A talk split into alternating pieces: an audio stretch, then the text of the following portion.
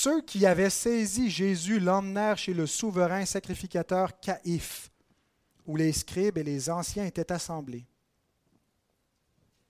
Pierre le suivit de loin jusqu'à la cour du souverain sacrificateur, y entra et s'assit avec les serviteurs pour voir comment cela finirait. Les principaux sacrificateurs et tout le Sanhédrin cherchaient quelques faux témoignages contre Jésus, suffisants pour le faire mourir mais ils n'en trouvèrent point, quoique plusieurs faux témoins se soient présentés. Enfin, il en vint deux qui dirent, Celui-ci a dit, Je puis détruire le temple de Dieu et le rebâtir en trois jours. Le souverain sacrificateur se leva et lui dit, Ne réponds-tu rien?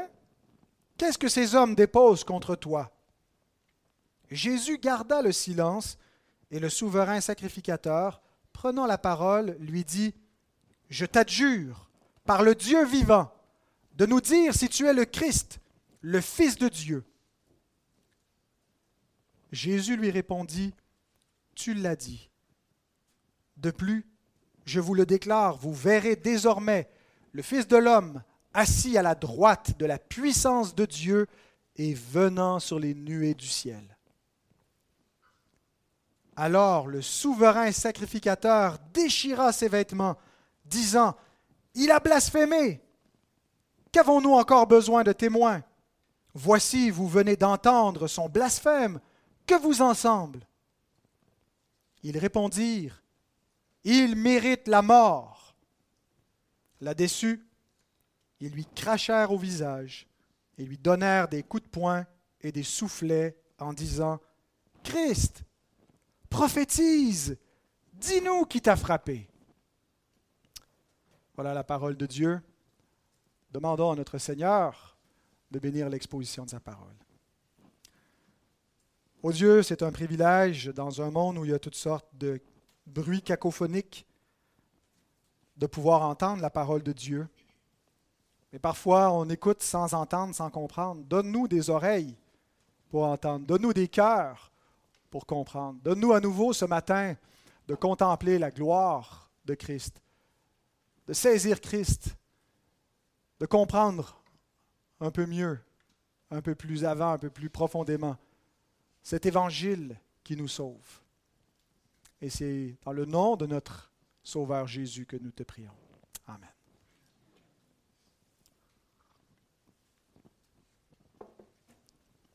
Nous allons voir le blasphème, le verdict et l'humiliation.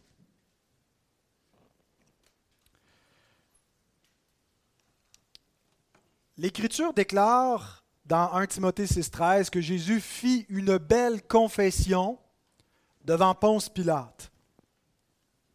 Il fit une belle confession devant Ponce Pilate. En fait, la belle confession, c'est quoi? C'est que Jésus est le Christ, le Fils de Dieu. Il va lui demander s'il est roi, il va lui demander s'il est le roi des Juifs, s'il est le Fils de Dieu tel qu'on l'accuse, et il va dire, tu le dis. Il va acquiescer. Pierre a fait la même confession, la belle confession. Tu es le Christ, le Fils du Dieu vivant. Et cette même confession, Jésus l'a fait non seulement devant Ponce Pilate, mais devant le Sanhédrin et devant le souverain sacrificateur Caïphe. Il a fait une belle confession. C'est une belle confession parce que cette confession est de la musique aux oreilles des rachetés.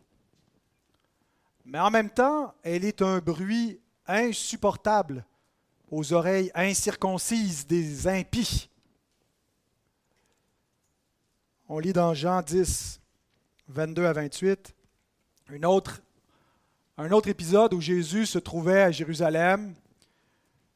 Il semble dans l'évangile de Jean que le récit soit construit sur la base de plusieurs visites de Jésus à Jérusalem. Donc probablement qu'une fois l'an, Jésus montait à Jérusalem avec ses disciples, même si les évangiles synoptiques nous rapportent seulement à la fin de son ministère qu'il vient à Jérusalem. Et c'était une coutume et même une loi en Israël de, monter pour célébrer la Pâque. Et comme le, ministère de Jésus durait un peu plus de trois années, euh, il est peut-être monté plus d'une fois, donc jusqu'à trois fois, pour célébrer la Pâque. Et Jean, euh, dans son évangile, nous rapporte plusieurs de ses visites. Et euh, Jean 10, 22 à 28, on célébrait à Jérusalem la fête de la dédicace. C'était l'hiver. Et Jésus se promenait dans le temple sous le portique de Salomon. Les Juifs l'entourèrent et lui dirent, Jusqu'à quand tiendras-tu notre esprit en suspens Si tu es le Christ, dis-le nous franchement. Alors, plus d'une fois, c'est venu à l'avant-plan cette question. Qui es-tu? Es-tu vraiment le Christ? Qui prétends-tu être? Jésus leur répondit, Je vous l'ai dit, et vous ne croyez pas. Les œuvres que je fais au nom de mon Père rendent témoignage de moi, mais vous ne croyez pas parce que vous n'êtes pas de mes brebis. Mes brebis entendent ma voix. Je les connais et elles me suivent. Je leur donne la vie éternelle et elles ne périront jamais et personne ne les ravira de ma main. Quelqu'un peut-il venir à Christ si le Père qui l'a envoyé ne l'attire? Jésus dit bien, nul ne peut venir à moi si le Père qui m'a envoyé ne l'attire. Venir à Christ, c'est quoi? C'est reconnaître qui il est. C'est confesser qui il est et c'est placer sa foi en lui pour obtenir de lui la vie éternelle, pour obtenir par lui le pardon des péchés. Qui peut venir à lui sinon ceux qui lui ont été donnés par le Père. Et Jésus dit que ces brebis entendent sa voix. Et elles reconnaissent cette belle confession. Pour eux, c'est, c'est la vérité. Leur cœur en est persuadé. Les brebis du Seigneur croient que Jésus, Jésus de Nazareth, ce Galiléen, est le Messie. Celui qui était promis, c'est le vrai fils de David, celui qui vient nous sauver. Mais il dit à ces hommes, vous n'êtes pas mes brebis. Mes brebis m'ont été données avant la fondation du monde par mon Père. Personne ne peut les enlever de la main de mon Père. Et moi, je suis venu les réunir en un seul troupeau. Et lorsque ma parole sera proclamée partout dans le monde, mes brebis vont entendre ma voix et elles vont répondre à l'appel. Vous ne répondez pas parce que vous n'êtes pas mes brebis. Vous ne m'avez pas été donné par mon Père avant la fondation du monde. C'est pourquoi vous ne croyez pas. Votre père, c'est pas mon père, votre père, c'est le diable. Et vous voulez accomplir les desseins de votre père, ma parole ne pénètre pas en vous. Vous voulez me mettre à mort parce que cette vérité de qui je suis vous horripile. La belle confession, par ceux qui la confessent véritablement, est une preuve de salut. 1 Corinthiens 12, 3. Personne ne peut dire Jésus est le Seigneur si ce n'est par le Saint-Esprit. Alors vous tous qui n'avez pas l'assurance du salut et qui attendez dans une expérience surnaturelle la preuve de votre salut, ben, c'est aussi simple que de confesser que Christ est Seigneur. Ce n'est pas une expérience. En fait, c'est surnaturel de dire Christ est Seigneur. Pas simplement comme une parole répétée sans qu'on la croie véritablement pas comme une simple formule magique, comme un simple énoncé théologique, mais tous ceux qui disent Jésus est le Seigneur et qui le pensent, c'est parce qu'ils ont été convaincus par l'Esprit de Dieu. C'est ce que Jésus dit à Pierre. Ce n'est pas la chair et le sang qui t'ont révélé cela. Ce n'est pas toi qui es arrivé à cette conclusion-là. C'est mon Père qui est dans le ciel par son Esprit Saint qui t'a convaincu de la vérité de qui je suis, qui malgré tous les obstacles à ta foi, un Messie qui vient de la Galilée, un Messie qui est rejeté par les chefs, qui voit en moi le véritable Messie, qui t'a persuadé de mon identité, qui t'a permis de croire, parce que nul ne peut venir à moi si le Père qui m'a envoyé ne l'attire. Alors posez-vous la question, est-ce que je crois que Jésus est le Seigneur? Est-ce que j'invoque Christ comme mon Seigneur? Parce que vous ne pouvez pas véritablement faire ça si le Saint-Esprit ne vous a pas été donné. Et si quelqu'un n'a pas l'Esprit de Christ, il ne lui appartient pas. La pierre de touche, c'est donc Christ. C'est lui la porte d'entrée. C'est notre positionnement face à qui il est, notre compréhension et notre confession de qui il est, notre disposition de cœur face à lui qui détermine qui nous sommes, des élus ou des perdus, des sauvés ou des réprouvés, des enfants de Dieu ou des enfants du diable. Jean 8, 37 à 47.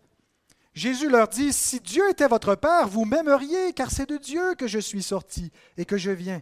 Je ne suis pas venu de moi-même, mais c'est lui qui m'a envoyé.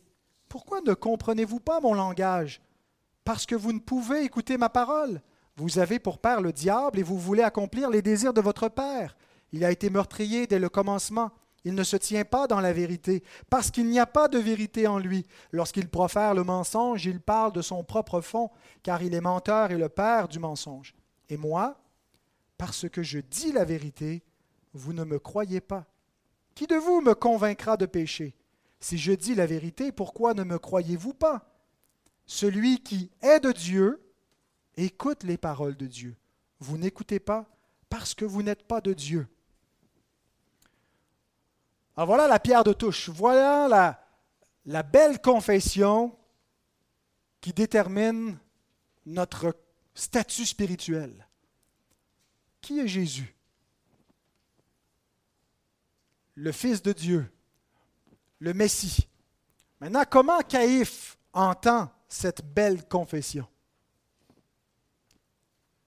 Blasphème Et il déchire ses vêtements. Imaginez cette scène, ça devait être euh, une scène euh, presque théâtrale de voir le grand prêtre, ah, il déchire ses vêtements. Un blasphème, qu'est-ce qu'il vient de dire là? Pourquoi est-ce qu'il déchire ses vêtements? Ben, on déchirait nos vêtements dans le, le Proche-Orient ancien en signe de deuil ou d'une profonde consternation.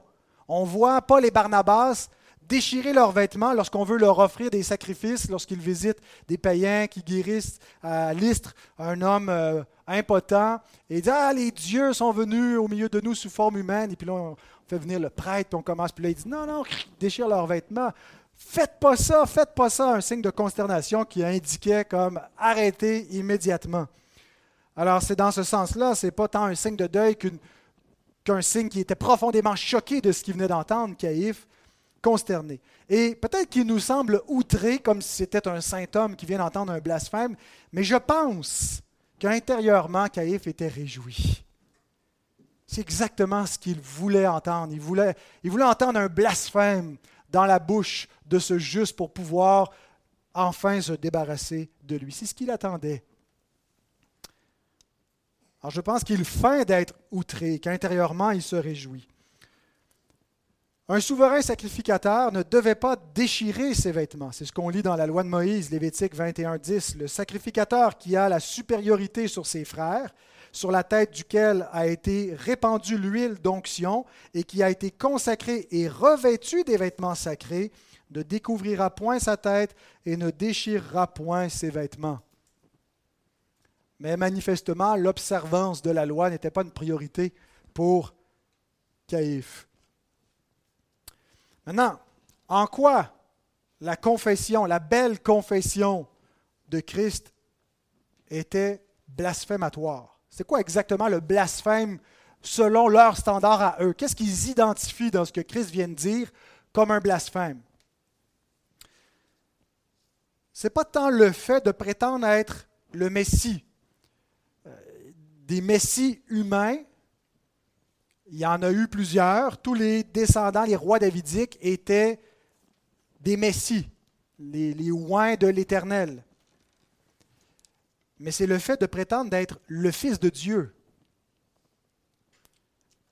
Parce que le Messie n'est pas simplement un Messie avec un M minuscule, mais le Messie va être Fils de Dieu. C'est ce que Dieu a dit à David, qui serait son Fils. Et avec le temps, les Juifs ont fini par comprendre qu'il va être fils de Dieu dans un sens particulier. Parce que fils de Dieu veut dire de même nature que Dieu. C'est quoi la nature de Dieu? Ben, c'est une nature divine. Alors si quelqu'un est fils de Dieu dans un sens de même nature, où il se fait égal à Dieu, ça veut dire qui est Dieu. Et on comprend donc que fils de Dieu, dans la, révélation biblique, C'est c'est quelque chose d'analogique quand on pense un père versus un fils. Il engendre son fils, donc il fut un temps où un fils n'est pas et il est créé dans l'existence par l'engendrement.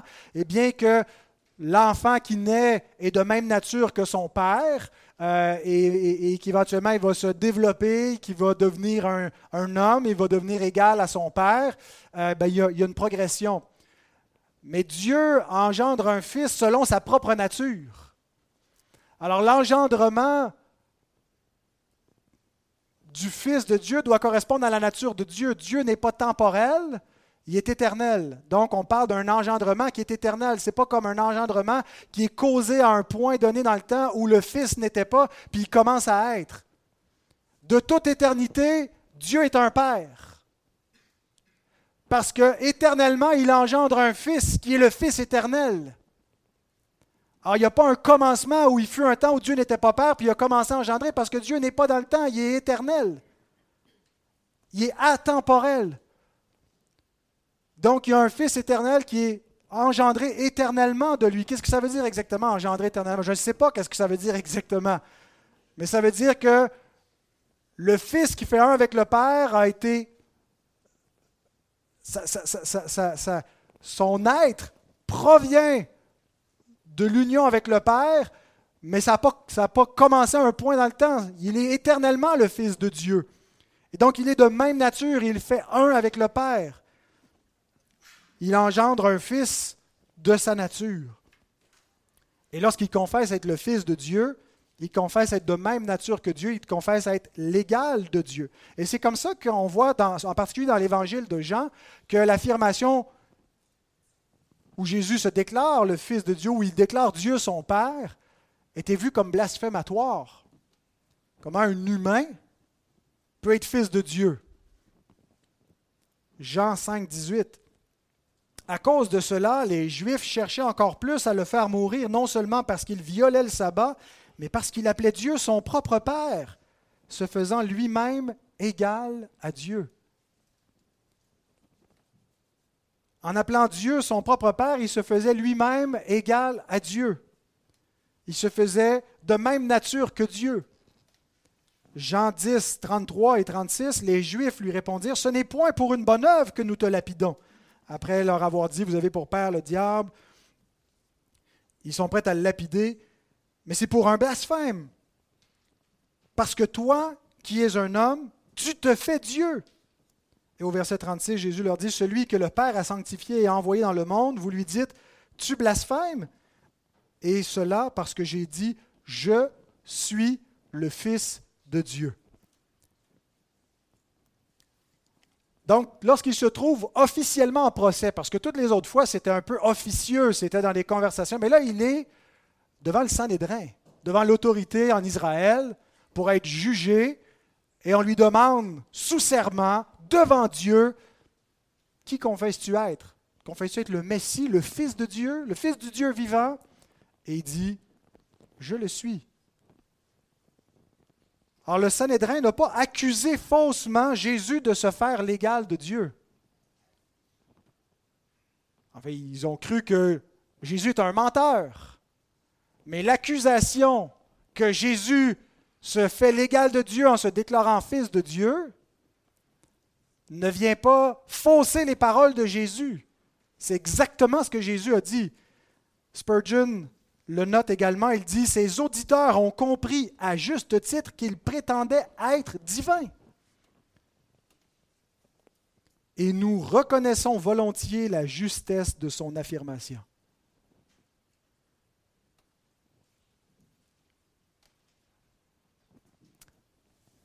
Mais celui qui était l'égal de Dieu n'a pas cherché comme une proie arrachée de tirer dans sa condition humaine tous les privilèges, pardon, tous les privilèges de son égalité à Dieu. Celui qui était de même nature, celui qui est éternellement le Fils de Dieu, s'est dépouillé et s'est humilié lui-même jusqu'à la mort. Et à ce point-ci, lorsqu'ils entendent ce qui leur apparaît comme un blasphème, alors que pour nous c'est une belle confession, c'est la musique de l'Évangile, ben, le procès s'accélère. Les témoins ne sont plus nécessaires, renvoyez-les. On a tout le Sanhédrin qui est témoin. Nous, vous venez de l'entendre. Qu'avons-nous encore besoin de témoins? On arrive au verdict, qui est très expéditif au verset 66. Le grand prêtre demande immédiatement le verdict du Sanhédrin. Il n'y aura pas beaucoup de délibération. En fait, c'est ce qu'ils attendaient. Au verset 59, Matthieu nous a dit qu'il cherchait un motif suffisant pour le faire mourir. On a déterminé là où on va aller, il faut juste maintenant trouver le bon motif de condamnation.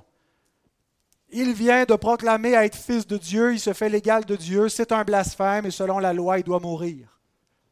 Celui qui blasphème le nom de Dieu, celui qui se fait l'égal de Dieu, ne peut pas vivre.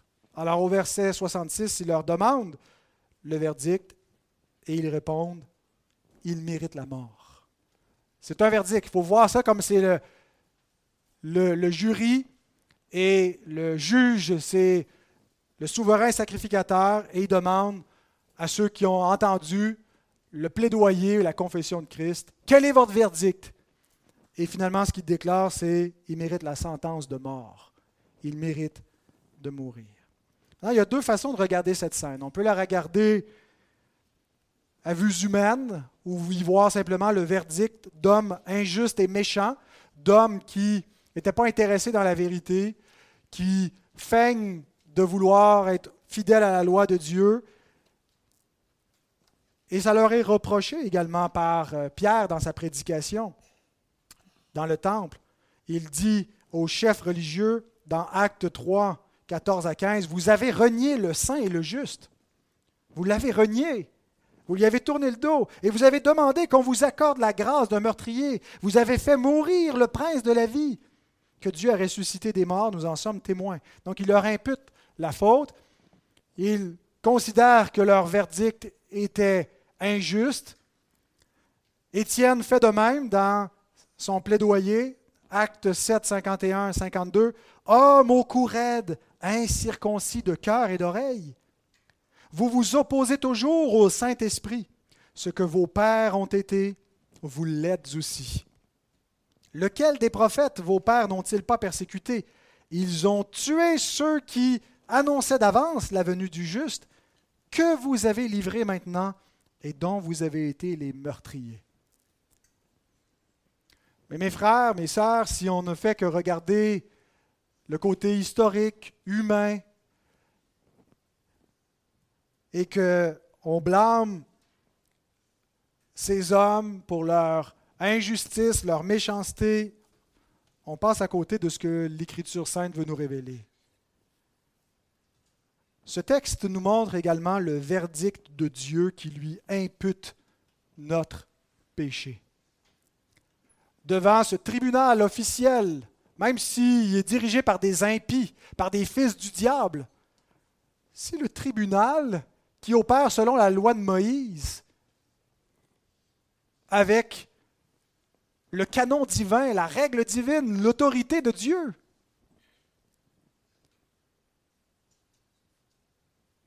Et ma conviction, c'est que Dieu a utilisé ce tribunal terrestre inique pour faire tomber son verdict éternel contre le péché en disant à mort. Ésaïe 53, 4 et 5. Et nous l'avons considéré comme puni, frappé de Dieu et humilié. Pas simplement frappé des hommes, frappé de Dieu. Mais il était blessé pour nos péchés, brisé pour nos iniquités. Le châtiment qui nous donne la paix.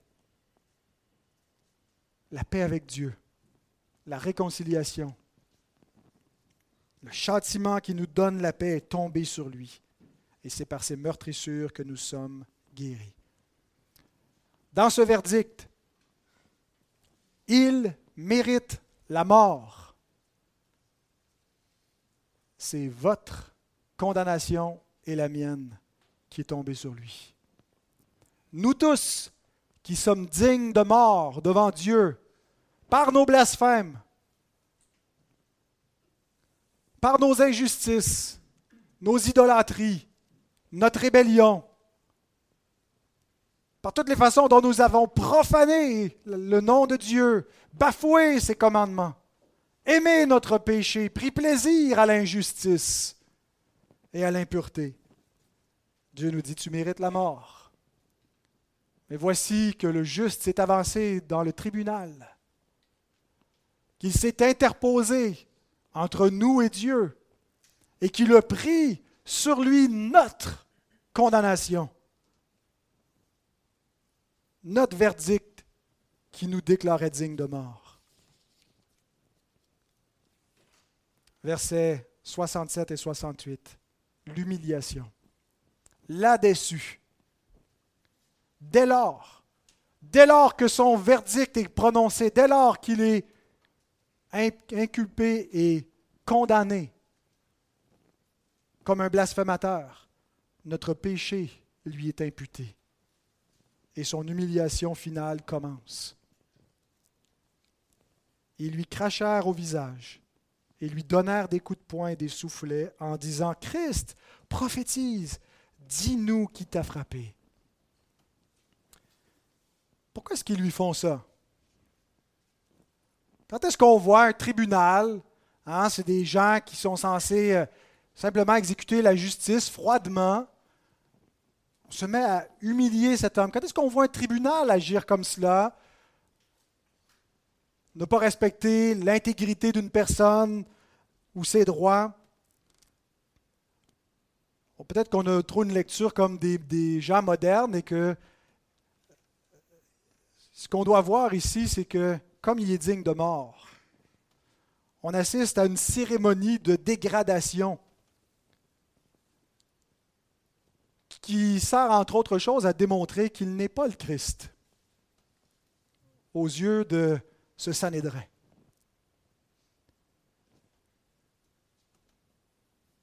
Knox Chamberlain écrit Pour les ennemis de Jésus, ses actions confirment sans aucun doute qu'il est un faux Messie. Le vrai Messie ne permettrait pas un tel traitement. Et il pourrait identifier ses tortionnaires même s'il avait les yeux bandés.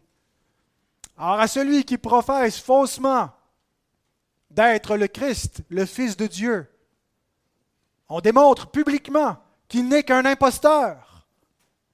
On lui crache à la figure. On le frappe. La main fermée, la main ouverte, c'est les deux termes qui sont employés.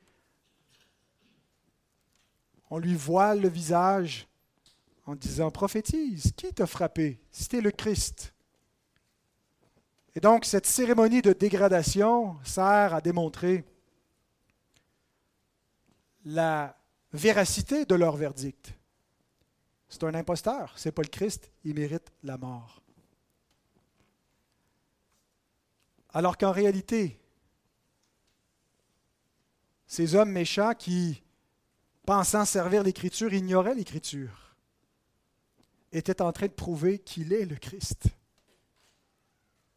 Ah, nous croyons que c'était lui le Messie, mais voilà trois jours. Trois jours qui a été rejeté par nos chefs, condamné à mort par Ponce Pilate, crucifié, enseveli. Il ne peut pas être le Messie. Mais voilà trois ans qui vous dit que le Messie doit aller à Jérusalem pour être humilié, être rejeté et être crucifié. Êtes-vous certain que vous avez la bonne Christologie, que vous avez compris? Non seulement que Jésus est le Christ, mais le Christ crucifié. Quel genre de Messie vous attendez? Et pour nous, c'est important de comprendre. Est-ce que la croix de Christ est encore un scandale pour nous? Parce que bien que Christ règne, nous ne voyons pas encore maintenant que toute chose lui soit soumise. Et les hommes sont toujours rebelles au Christ, sont toujours rebelles à l'Éternel et à son oint et refusent de fléchir le genou. Et non seulement ils continuent de persécuter Christ, mais ils persécutent ceux qui sont le corps de Christ, l'Église. Et ça, c'est la croix que les disciples doivent porter en solidarité avec Christ. Et combien cherchent un Messie triomphant et glorieux où il n'y a pas de croix un évangile de prospérité où il n'y a pas de souffrance. refuse de croire que si je suis un enfant de Dieu, pourquoi est-ce que j'ai encore tant de misère et de, de déconvenue, de déception, de tristesse dans l'existence présente?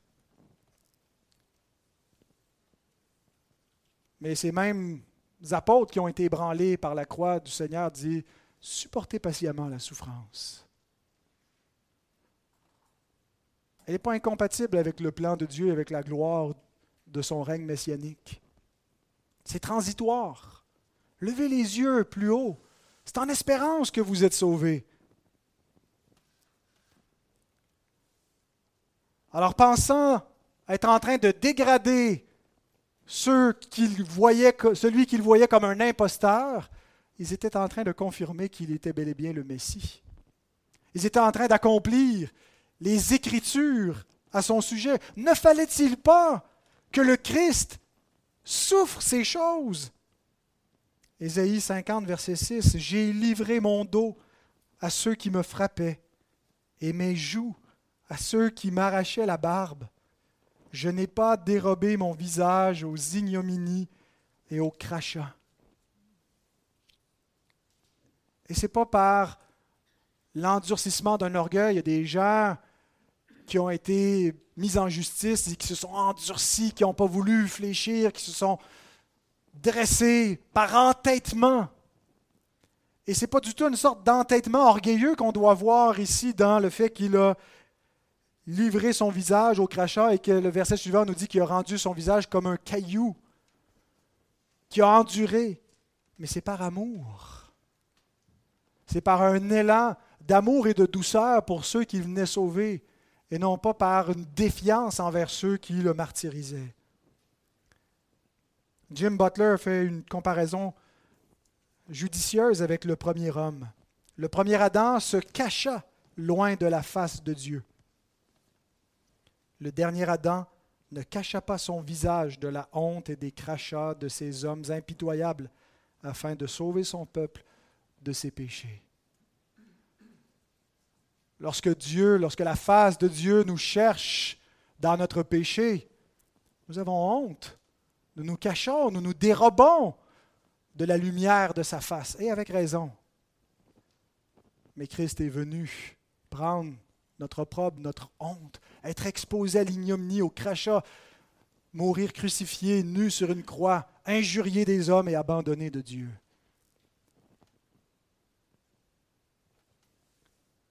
Et lorsque vous serez tenté de douter de l'amour de Dieu parce que ça va mal dans vos vies, parce que la maladie peut-être vous ronge et les circonstances difficiles vous font douter, où est Dieu? Tu m'as abandonné. La preuve ultime, parfaite et définitive de l'amour de Dieu pour nous, c'est Christ. À la croix. Romains 5, 6 à 8. Car lorsque nous étions encore sans force, et ce n'est pas simplement ici l'idée sans force qu'on était, on était malade, on était des pauvres petites victimes, mais c'est asténès. Le mot veut, le sens aussi d'être dans une condition spirituelle de, rébellion face à Dieu, d'éloignement. Et pas simplement l'idée d'être... Euh, qu'on n'a plus d'énergie, mais qu'on est, euh, est sans aucune capacité à, se tourner, à aimer Dieu, à se tourner vers lui. On est rebelle à lui, on est étranger. Alors qu'on était dans cette condition d'ennemi, de rebelle, Christ, au temps marqué, est mort pour des impies. mais je ne fais pas partie de ceux qui lui ont craché au visage, qui lui ont arraché la barbe. Ah, ben peut-être que tu fais partie de ceux qui l'ont abandonné, comme les disciples. Il est allé à la croix tout seul pour des impies. À peine mourrait-on pour un juste. Peut-être, quelqu'un peut-être mourrait pour un homme de bien, mais Dieu prouve son amour envers nous en ce que lorsque nous étions encore des pécheurs, Christ est mort pour nous.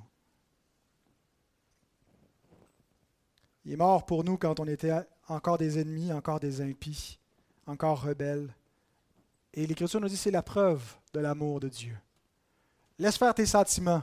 Laisse faire tes états d'âme. Laisse faire ta perception subjective de comment tu penses que Dieu t'aime. Regarde la croix. Regarde à cet événement historique. Regarde ce que Dieu a fait. Non pas ce que tu ressens, non pas ce que tu vois dans ta vie, non pas tes circonstances. La preuve que Dieu t'aime, c'est que Christ est mort pour toi. Comment je sais qu'il est mort pour moi? Est-ce que tu es capable de confesser que Jésus est le Fils de Dieu? que Jésus est le Messie, le Seigneur? Parce que si tu confesses cela, c'est que l'Esprit de Christ t'a été donné pour pouvoir faire une telle confession. Oh, mes frères, mes sœurs, que Dieu bénisse sa parole dans nos cœurs, qu'il puisse sceller en nous cette certitude que Jésus est le Christ, le Fils de Dieu, mort pour nous. Amen.